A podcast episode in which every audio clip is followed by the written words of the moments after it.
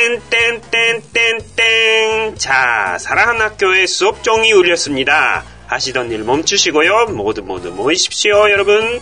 안녕하세요. 사랑해요 한국말 신고야쿠의編集 조고토무토 가츠키요 です. 네, 안녕하세요. 아시스탄트의 아유미 です. 안녕하세요. 니다이마 예쁜이 가나ちゃん です.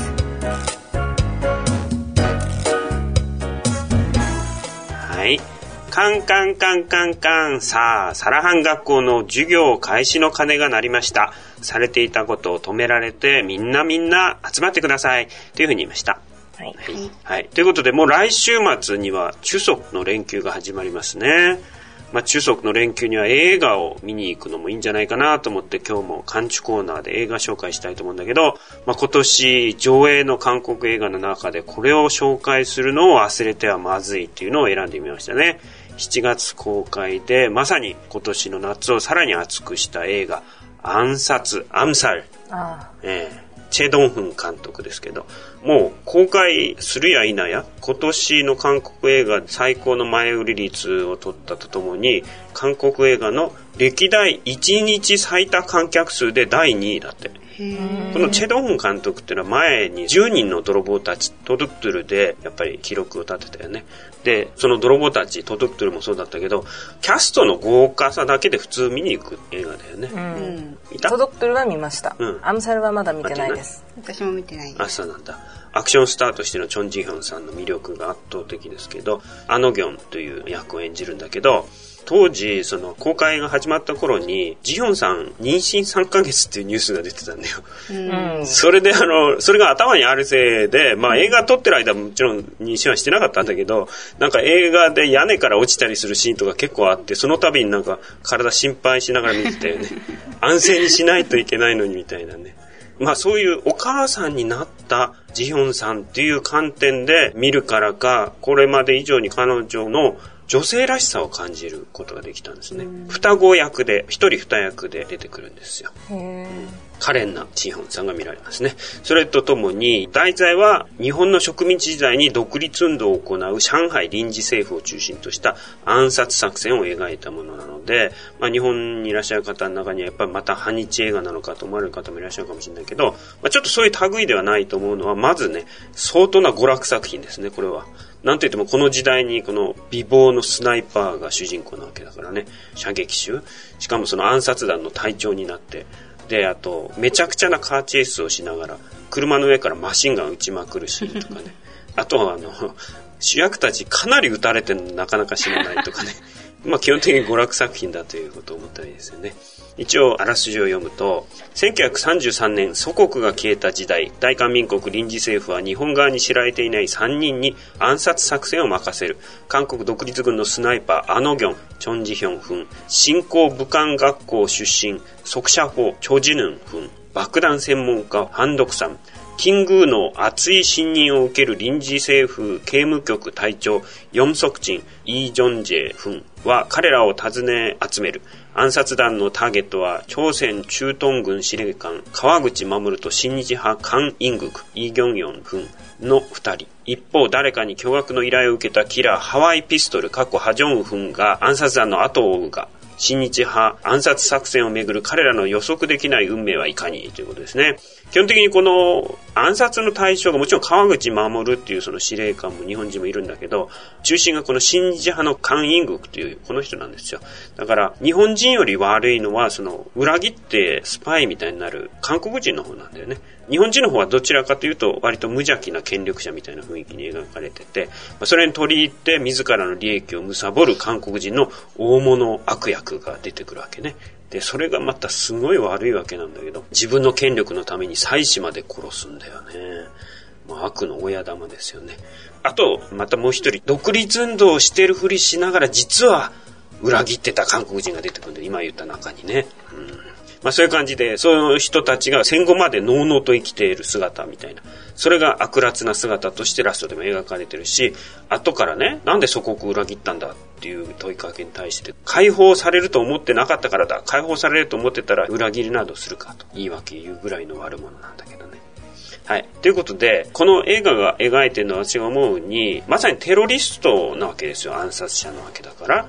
で、なぜ暗殺という方法で、あえて独立運動をしなきゃならないのか。つまり、韓国では一方では3.1運動に代表されるような非暴力抵抗運動もあるわけじゃないの。それが結構韓国では誇りにしてるし、それが当時のアジアの独立運動に影響を与えた中心的な独立運動でもあったのに、それとは別にこういう暗殺という形をとっている彼らの理由だよね。その悲痛な心情が描かれてるんだけど、何かというと、それがあの、冒頭に出てくるんだけど、ション・ジヒョンさんが演じてるあのギョンのお母さんが語る言葉。朝鮮も国なのに戦争一つもできずに植民地となったことが呆れ返るんだ、みたいに言うんですよ。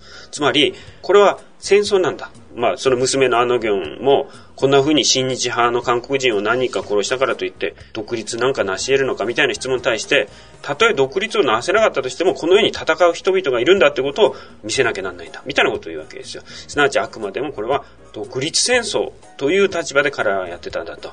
だから、あの、そういう暗殺を支持するときも、どんな理由があっても暗殺の過程で誤って日本の民間人を殺すことは許されないんだ。ということを強くいうシーンがあるんですよね。すなわち自分たちはテロではなくて、あくまでも戦争なんだ。軍人による戦争行為なんだ。というような明確なライン引きをするというのがありますよ。はい。ということで、そこにまた底辺のテーマがあるんだけど、娯楽的な派手なアクションがある。娯楽対策であるということで、まあ面白く楽しめる映画なんじゃないかと。で、ハジョングさんはね、ハワイピストルという 弾けた殺し屋の役なんだけど、その相棒のヨンガムにオダルスさんが出てくるわけだよね。うん、もうオダルスさんも本当にいい役なんだよ。このハジョンさんに守る、そういう役なんだけど、まあ彼が最後に言う言葉が、俺たちを忘れないでくれっていうね。このセリフは2回出てくるんだけど、やっぱりこれが、いわゆる独立運動家としての歴史に消えていった人たちのことを忘れないでほしいみたいな、そういう追悼の話なんだろうな、ということを感じられましたね。はい。ということで、ぜひ DVD とかで見てください。はい。日本ではやるのかなはい。今日は、チェドンフン監督の暗殺、アムサールについて紹介してみました。それでは勉強ですね。오늘의한국말はい、じゃあ、 かなちゃん復習の時間です。はい。ストレスをとてつもなく受けたんだ。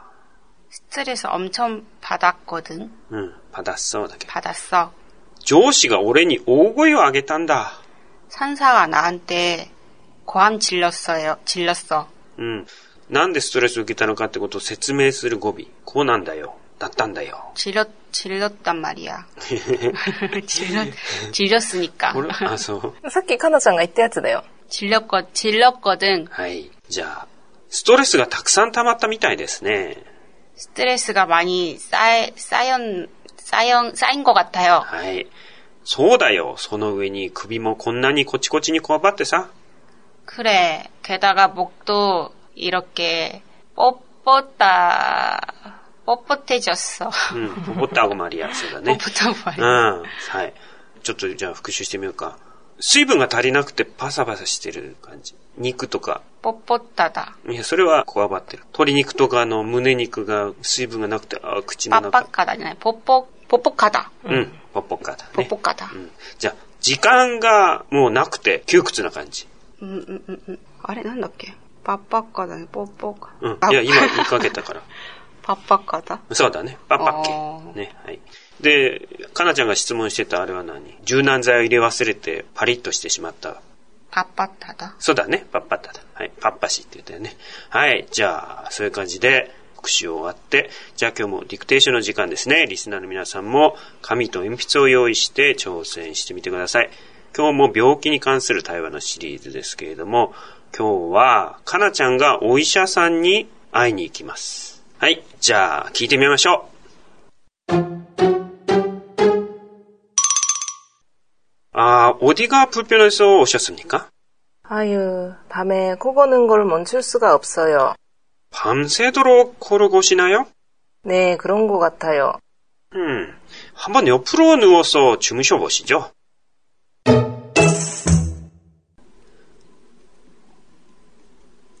하이, どうですか? 아, どこが悪くて来られたんですか?はい。うー、うん。そうだね。なんだろう。うん。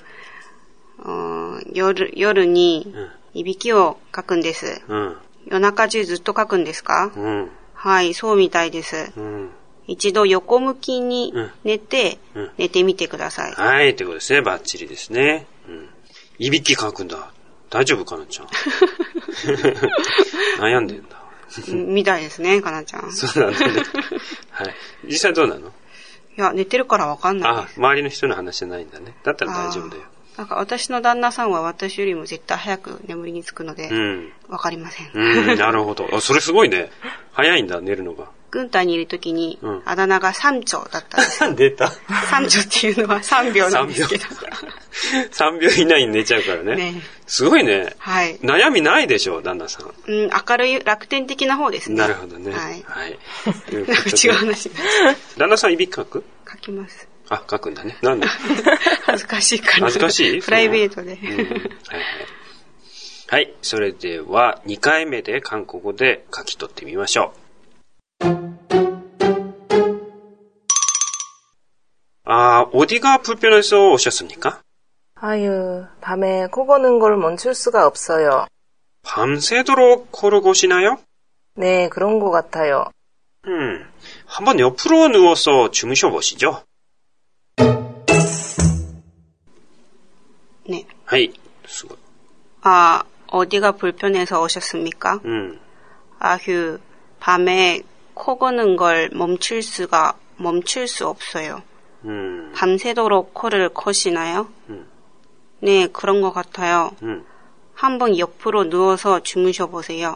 주무셔 보시죠. はい。そうだね。まあ、ああいうだったんだけど、まあ、それぐらいいいとして、えー、멈출す없어요지ゃなくて、最初に言った方が正しいんだよ。 멈출, 멈출 수가 없어요. そうだね。はい。そして最後の行にちょっと最初に一言だけ言葉にならない言葉。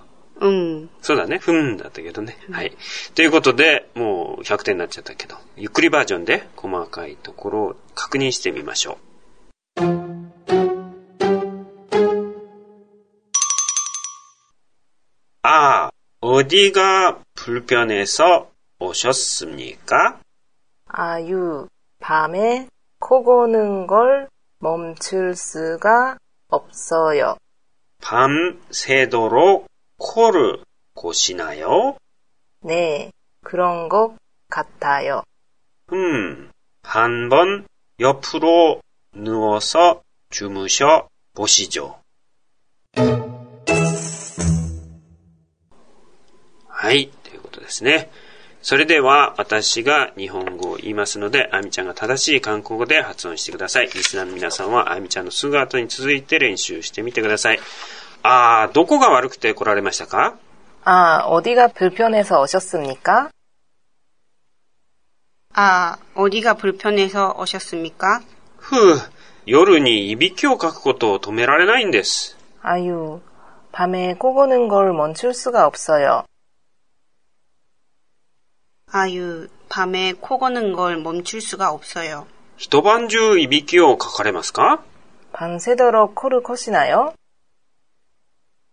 밤새도록 코를 코시나요? はい、そうみたいです。 네, 그런 것 같아요. 네, 그런 것 같아요. うん。一度横に寝てお休みになってみてください。 음, 한번 옆으로 누워서 주무셔 보시죠. 음, 한번 옆으로 누워서 주무셔 보시죠. はい。じゃあ、あみちゃん、たむもじょ 단어도 표현ですね. はい。 어디, どこですね。 불편하다. 直訳すると不便だなんですけれども、いろんな意味で使われますね。窮屈だって場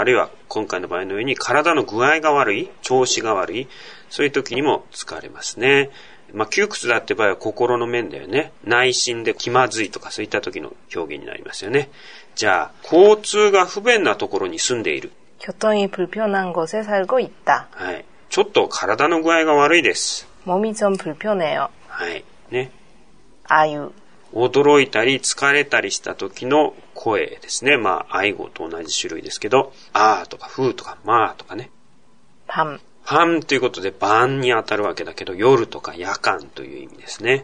こう。鼻ですね。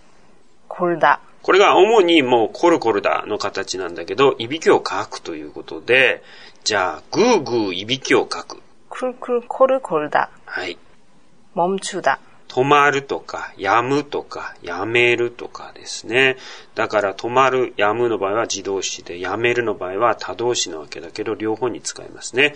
じゃあ、泣き声がやむ。울음소리가멈추다はい。せだ。これは、せだだけだと普通は、夜が明けるという自動詞になりますよね。で、せうだで夜を明かす。そして、徹夜する。その縮約形として略してセダとなってるわけですね。 とろ。前に用言の単語がついて、程度や限界を表すんですね。何々するまでとか、何々するほどということですね。じゃあ、夜が明けるまで花札をした。밤새도록화투를쳤다涙が出るほど嬉しかった。눈물이나오도록기뻤다死ぬほど愛した。 죽도록 사랑했다. はい。そういう感じで、 何々 する ほど という ことですね. 옆. 横ですね。じゃあ、前は何ですかかなちゃん。 앞. うん後ろは 뒤. はい、ということですね。 눕다. 横たわるとか横になるとか寝るですね。あるいはこの間も言ったけど、病に伏すという意味もありますね。 주무시다.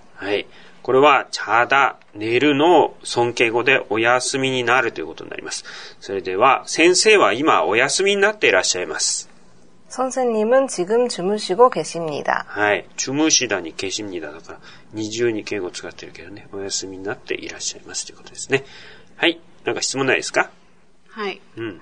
あの、夜、パンとか、朝とか、いろいろ言葉があると思うんですけど、うん、なんか日本とちょっと違うなと思ったのが、うん、く새벽とか、うん、저녁っていう時間の分け方がちょっと違うかなと思ったんですけど。確かにね。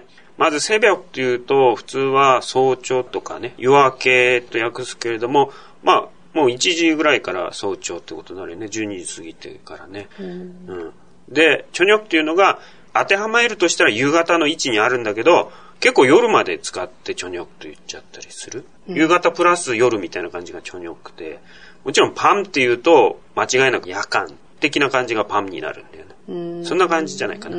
どうあみちゃん？うん。うん。もパンも一緒って感じがする。あ、なるほど。なんか、昼と夜で分けたら、う6時はパンですよ。うん、あの、アドンセンターとか行って、あの、子供の、うん、預けてるところでも、うん、昼の部屋、夜の部屋、ナッパンパンパンってありますよ。そね。確かに。そしたら6時からは夜ですよ。なるほどね。うん、で、結構、あの、ちょにょって言っても、例えば、夜の飛行機って言ったら結構遅い飛行機じゃないですか。うん、で、チョニョッピ変機とかってその意味で使ったりするじゃないですか。遅い飛行機で帰ってくることを、チョニョッピ変機ロワッソみたいな感じで。ね。まあ、だから、私が考えたのは、その場合は、例えば昼と夜を2つに分けた場合の中パンの時はもちろん半分で分けちゃうから、夕方から先は夜になるんだけど、普通に厳密に分けた場合は、早朝があって、朝があって、昼があって、午後があって、夕方が、初日があって、パン。というふうにも分けられるでしょう。まあもちろんそれが普通ですけど、はい、結構曖昧。そうだね。なんか昔、旦那さんに、うん学生の時に、うん、なんか今日は새벽까지공부했다とか言うから、うんうん、えー、새벽って朝方までだから、朝の5時ぐらいまで勉強してたのかなと思ったら1時とかだったんですよ。そうそう、その通り。とか、あと、저녁이만나자とか言って、저녁って言って、私は夕方ぐらいに会おうと思ってたら、結構夜遅くだったとか、違いがあったので、ね。それが私が最初に言った違いの説明だよ。だから普通はそこが違和感になるよねって話だよね。まあでも、曖昧ということが正解みたいです。はい。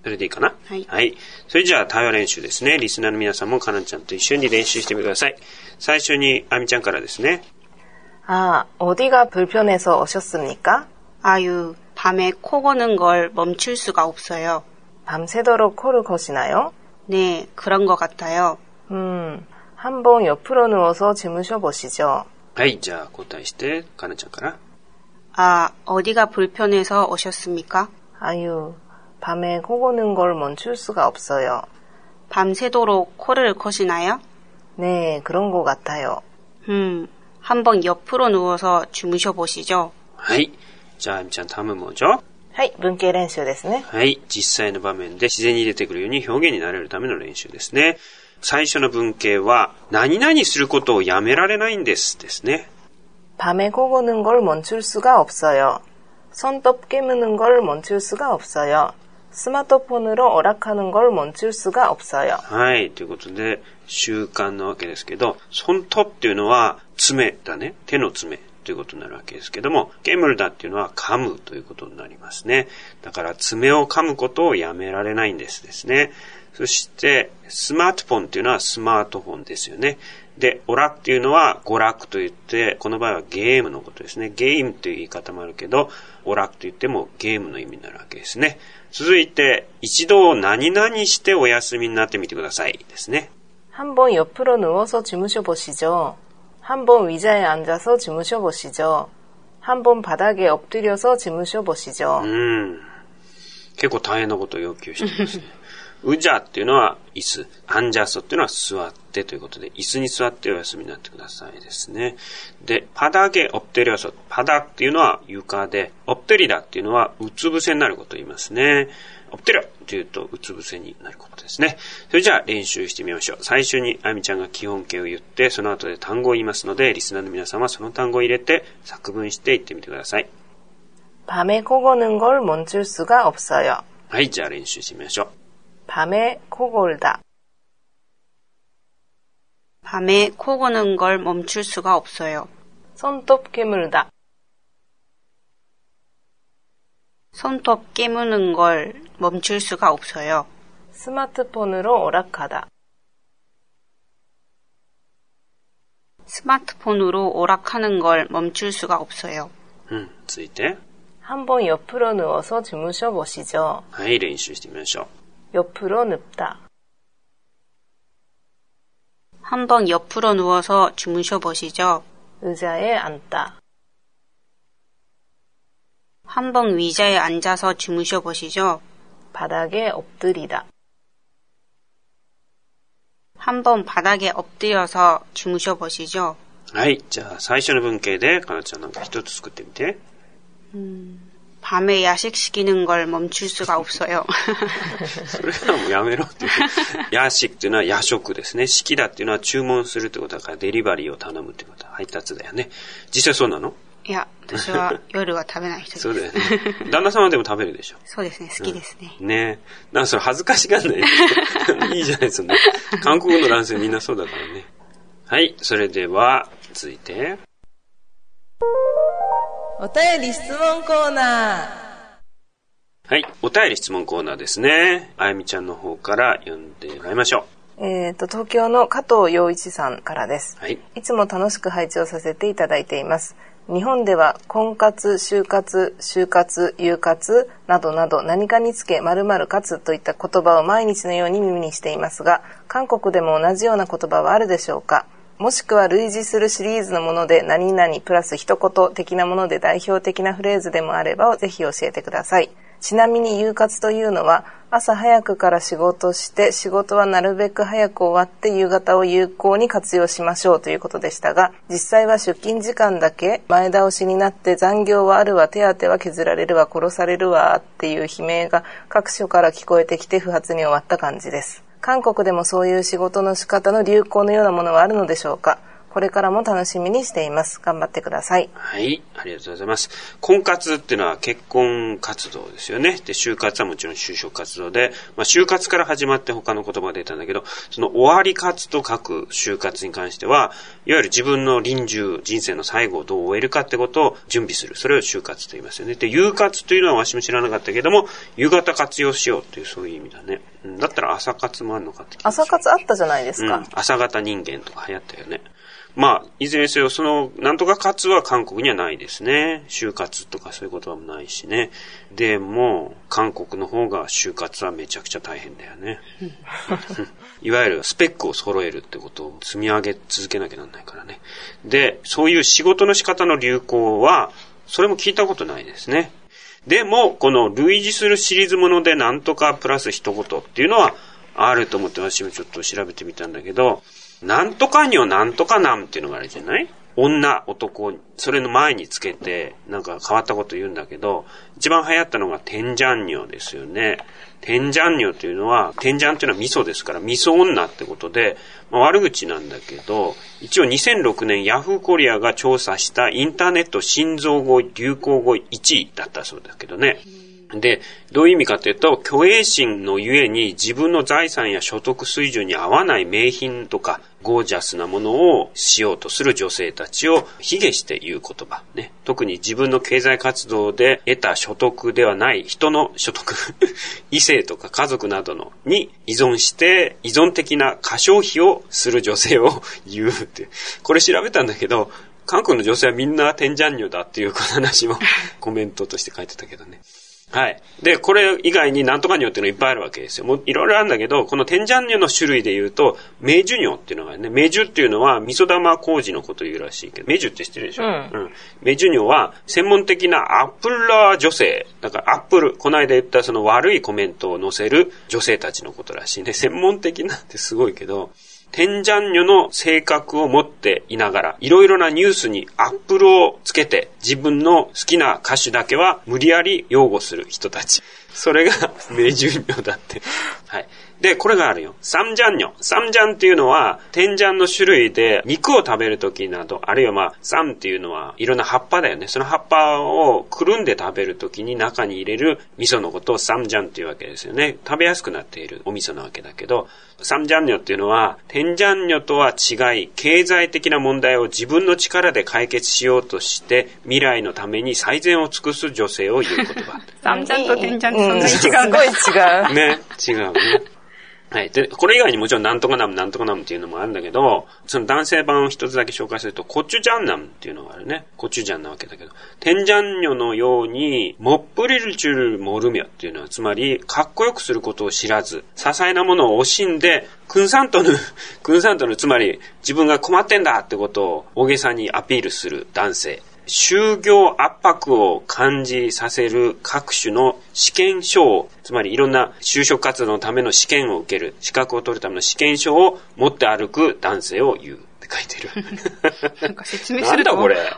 でも、このテンジャンニョとコチュジャンナムって、一時期流行りましたよ、その言葉が。コチュジャンナムは知らなかった。ケチな男か。ケチな野郎みたいなことが。はい、ということですね。でね、ここで面白いの見つけたんですよ。私も知らなかったんだけど、寿司尿ってのがあるんだよ。寿司尿っていうのは、日本の寿司なんだけど、結局日本女性のように韓国的じゃない。だから、男性ともね、割り勘するし、割り勘っていうのが各自負担するし、男性と対等の関係を持つ、自立した女性。これが寿司尿なんですって。いい意味なんですね。そう。つまり、日本女性がそういう自立した女性であって、韓国女性とは違うんだってことを、ある意味韓国女性を悪く言うために作った言葉みたいで、寿司女っていうのは、さゆりさんっていう人が韓国のテレビによく出てくる日本女性。あの、面白いそう、タレントなんだけど、彼女なんかもインタビューとかに答えて、男性との関係は対等であるべきだ。男性ばかりに払わせんじゃなくて、自分も同じように払います、みたいなことを言ってたんだって。でそういった形で、男性と対等の関係を持つ自立した女性が日本女性としていいイメージとしての寿司女なんですよ。で、その寿司女が出てきた理由は韓国女性がみんなさっき言った天ジャン女みたいな感じだからっていうことからあって、その寿司女に対抗する言葉としては韓国女性をキムチ女と言うんだ。キムチ女は虚栄心が強くて男性に物質的に依存しながら全てに被害者意識を持つ。典型的天ジャン女とか書いてあったけど、それをだから寿司女との対比で、キムチ女って言うんだ。っていうこと言ってましたね。はい。というのが韓国の何何かと何をつけるの好きですよ。うん、そうだね。あの、なんだっけ。フンナムとか、ね。フンナムとか。うん。あと、サンナムとか。うん。ソンナンソンニョね。うん、最近の流行りは。それはどういう意味？なんかこう、まだ恋人までいかないんだけど、うんソンですよ、썸。こう、まだ、うん、ソン。 something の 썸 ね。そう、それそれ。うん。それだから何かある男女っていうことで、썸남、썸녀っていうのが最近の流行りで。ねうん、あとは、あの、結婚しちゃったら、품절남、품절녀になるじゃない売り切れって言って。あとは、완소남とかね。何それ？완전 소중한 남자 완소녀とか。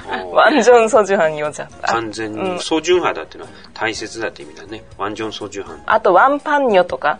その自分が着た服が全部完全に売れたら、ワンジョンにパン名がしたら、その人はワンパンニョなんですよ。自分が着てた服だから女優さんとかに使う言葉なんですけど売るんだ。ドラマとかにあの女優さんが着てたあの服かわいいってなって、うん、みんな買うじゃないですか、うん、でその服がもうない売り切れちゃった。そしたらその女優さんはワンパンニョなんですよつまり流行りをファッションリーダーみたいな。そうそう、そんな感じ。うん、なるほどね。あれもあったでしょ、あの、オンチン、あオンマーチングのアドル。オンチナ。うん、オンチナね。オンチンタル。オンチンタル、オンチナ。ね、オンマーチングのアドルとかオンマーチングのタルっていうのは、オンマーが噂話の中で出す相手っていうのは、立派なんだよ、いつもね。優秀なんだよ。なぜかみんな優秀なことになっているという、そういう。子供にチャンスリー言うときに、オンマチングアドルンいろっとら、みたいな風に言うから、比べられる対象。そういう模範生みたいな息子娘のことを、その、おんちんなんていうわけでね。はい。はい。えー、ということで、まあ、それ以外にもいろいろあるんだけど、あの、調べたけどね、まあいいや。ということで、いろいろなお便りありがとうございました。それでは今日の勉強は以上で終わりたいと思います。それではまたお会いしましょう。さらにへよ